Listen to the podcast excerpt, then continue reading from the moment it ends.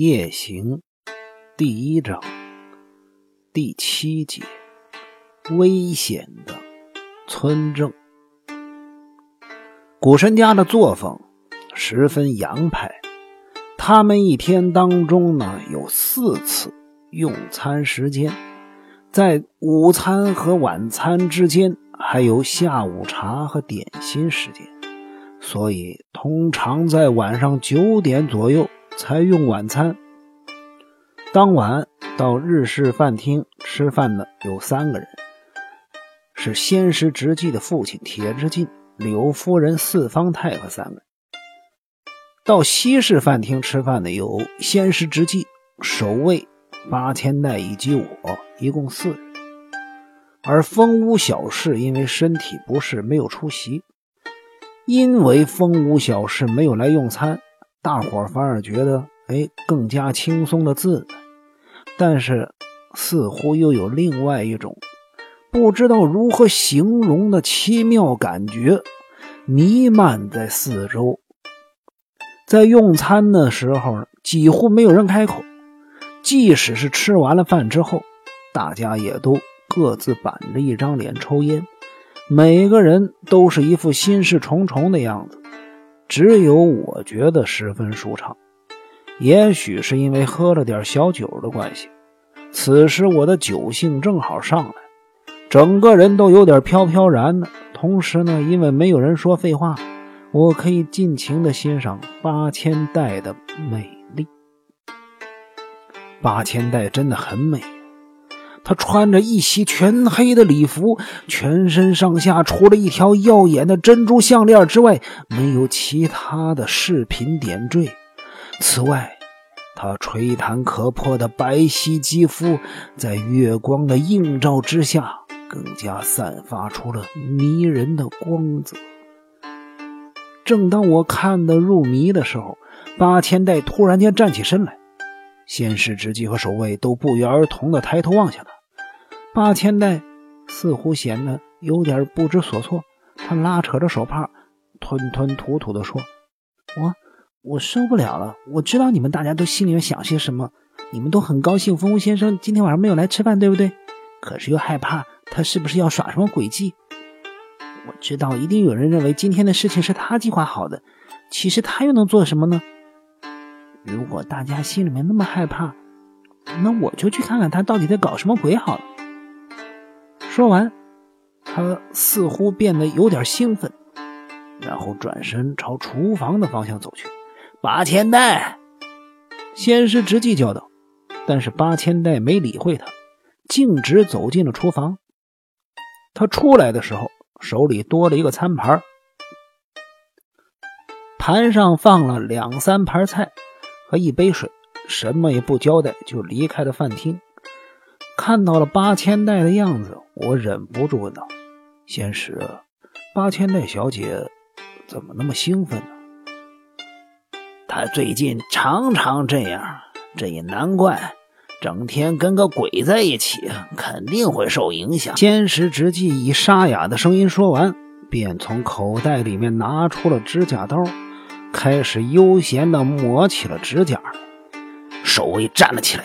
狠狠地瞪着仙师直纪好一会儿，后来看到仙师直纪根本不理会自己，只好抿抿嘴儿，坐回了椅子里，以口袋里面的烟斗取了出来抽。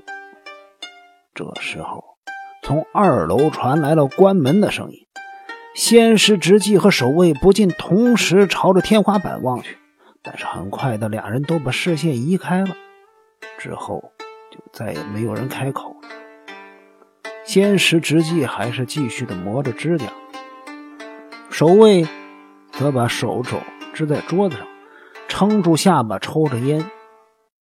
我知道他们俩人都装出了一副无所谓的样子，心里却很在意二楼的情况。但是楼上自从发出了刚才的关门声之后，就再也没有发出其他的声响。这栋建筑物一楼和二楼之间的隔音设施还真不错呀。若是关上了房门，就听不见房间里面的任何声音了。但是他们两个人似乎都快忍受不了这死寂般的宁静。仙师之际，磨指甲的动作越来越急，而守卫抽烟的频率也越来越快。我觉得他俩人的样子十分有趣然而可能受到他俩的影响，我开始也变得有点紧张了，不觉得竖起耳朵留意起二楼的动静来。两分钟，三分钟，五分钟。没人开口，也没人移动位置，这使得饭厅的气氛变得十分凝重。正当我快受不了这种沉默，准备出声的时候，仙师直纪却突然间站了起来：“吴代，到我房间来，我有话跟你说。”守卫也站了起来，但是仙师直纪看也不看他一眼，直接大踏步走出了饭厅，并且很快爬上了楼梯。他看我还不起身，就回头大叫：“吴代，你磨磨蹭蹭的干啥呢？快点来！”先是直居又用这种颐指气使的语调命令我，我听了不禁有些恼火。守卫望了望我们，笑着说道：“吴代先生，你还是赶紧去吧，要不然你的主人会生气的。”我早就已经习惯了仙师直计把我当猫当狗似的换来换去，并且根本不以为意。但这时候听到守卫这个驼背的冷嘲热讽，我不禁浑身怒火中烧，胸口升起了一股无名火。要不是看在他是个驼背的份上，我一定会对他挥出拳头。守卫好像注意到了我已经有些动怒。立刻露出了一副怯懦的表情，又坐了下来。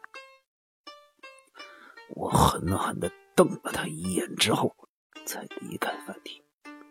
此时，仙师直纪脸色很难看的站在楼梯上。他一看我走出了座位，立刻转过身继续爬上楼梯。我就跟在他的后面上楼。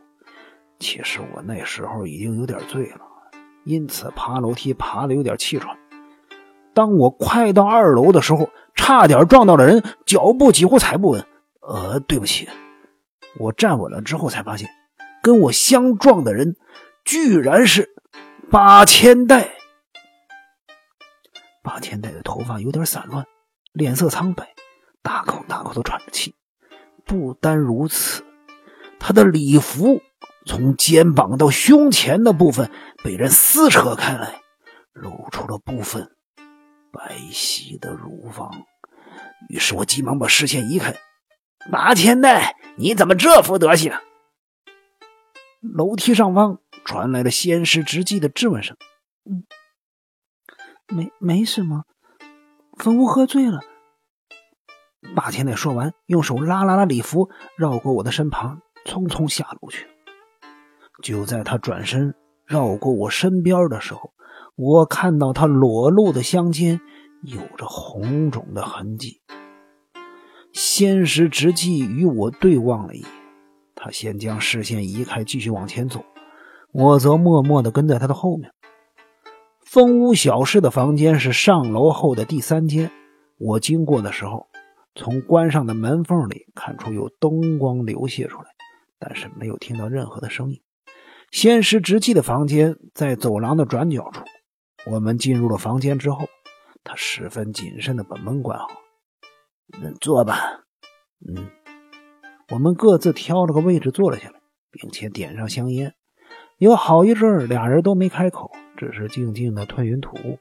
最后，我终于忍不住了，问他：“仙石，你不是想跟我说什么吗？”“嗯，实际上……”唉，仙石似乎有些疑迟。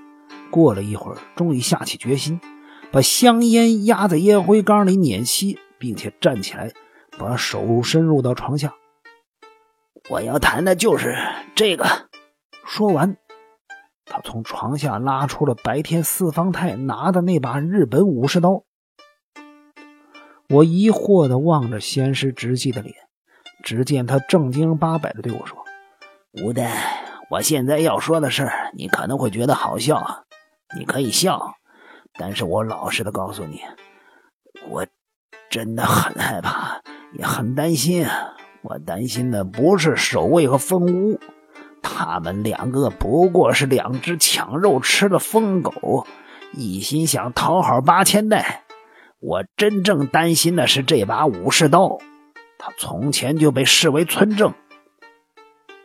这里我要说明一下，村正自古以来就被当作是妖刀的代称。传说村正一出鞘就一定要见血。如果拿着村正的人没有资格拥有它，还会陷入到疯狂的状态。我几乎忍不住要笑出来，但是看着仙师直纪那张苍白的脸，我还是强忍住了笑意。在现在这种时代，尤其是仙师直纪这种受过高等教育的人，居然还在谈村正这种乡野怪谈啊！可我又一想，也许事情的背后另有隐情吧。我父亲就是因为这样才很害怕这把刀。他知道自己会发酒疯，尤其最近他跟柳夫人相处的不太好，情绪也不稳定，发酒疯的情形就更严重了。他一直很害怕自己发酒疯的时候会用这把武士刀杀人，所以最近喝酒也很节制。但是他依然很害怕，因此要我把这把武士刀藏起来。我也依言把武士刀藏起来了。可是没想到，这一把刀却出现在壁橱里。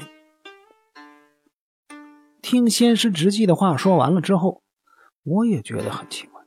若按照他的话来判断，知道仙师铁之进在发酒疯的时候会刻意寻找这把村正的人。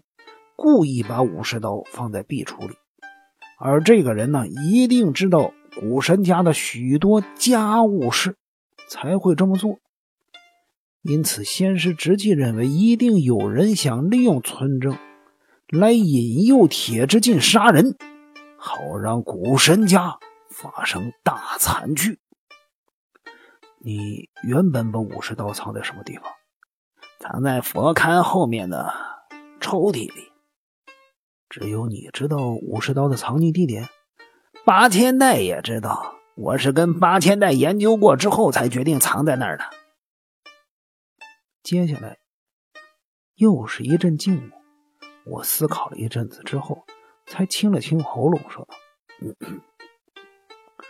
莫非是八千代小姐？也许她觉得佛龛的抽屉里不是藏东西的好地方。”万一有人偶然打开，不会的，吴代，你听我说，我和八千代都不会把武士刀拿出来的。我昨天不是告诉你，八千代有梦游的毛病吗？我在想，会不会是八千代梦游的时候把武士刀拿了出来？嗯，呃。通常人们做梦的时候会把潜意识的想法表现出来，所以还有一件事我一直没告诉你，啊那就是八千代心里其实非常恨我的父亲，甚至恨不得把他大卸八块。不但如此，他也恨他的母亲柳夫人。也许他的潜意识里是想让我父亲用那把武士刀杀了柳夫人。听完了之后，我把事情仔细的推敲了一遍。不觉得毛骨悚然？这、这、这也太恐怖了吧！等到我的心情稍微平静了一点，才继续说道：“我们，我们在这胡乱猜测也无济于事啊。就算真的是八千代小姐做了这事儿，那也是在梦游情形下做的，所以她可能自己都不知道这点，我们也没法查证啊。”现在最重要的是，我们得想办法阻止这种事儿再发生。没错，所以我才会叫你来一起商量。我现在要把武士刀藏在任何人都无法取到的地方，你来帮我。我来帮你。嗯。先师之际又想了一下，说道：“吴代，你先到一楼的饭厅去看看守卫和八千代是不是还在那儿。快点。”我一下子。不能理解先师直纪这么做的用意，所以依迟了一下。可是，在他的连声催促之下，我只好应他所求，走了一趟。等我来到楼下的饭厅一看，里面已经没有半个人了。我向先师之际报告了之后，他立即拿起武士刀站了起来。好，就是现在。我们决定悄悄的下楼。当我通过了风屋小室的房间前，里面仍然有灯光，但是依然没有任何声音。饭厅的隔壁就是仙石直纪的书房，书房内有一个嵌在墙壁上的大型金库。这个金库有两道锁，一个是钥匙锁，一个是可以用三个字设定的密码锁。金库的门一打开，先师直纪就把武士刀放入了金库，然后把锁锁上，转头对我说：“吴代，接下来密码锁就要麻烦你了，你随便想三个字设定密码。”我仔细一看，原来转盘的周围有四十八个文字，我必须从这四十八个文字中选出来三个字设定密码。你会吗？我会啊，可是。行了，什么都别想，快照我说的做。我现在把身子管转过去，你赶紧设定密码吧。仙师直纪走到了距金库稍远的窗户边上，我只好随意选了三个字，按照顺序设定好了密码，再故意将其随意乱转。好了没？好了，谢了吴代。你现在明白了吧？这样一来，光靠我一个人是没有办法打开金库的。我有钥匙，没密码。你知道密码，没钥匙。除非我们两个人一起，否则任何人都都无法打开金库。你别告诉任何人密码，也别写下来，只记在你脑子里。你知道吗？我知道，可是我不懂你为什么要这么做。你一个人就可以藏好这把武士刀了。只有这样，我才能安心。今后如果这把武士刀再发生什么意外，我的责任就不会那么重了。因为只有我一个人是无法打开金库的。仙石直纪说完，好像真的松了一口气般，擦了擦额头上的汗。但是我还是不明白他这么做的用意所在。哎，或许仙石直纪的脑袋也有点不正常了吧。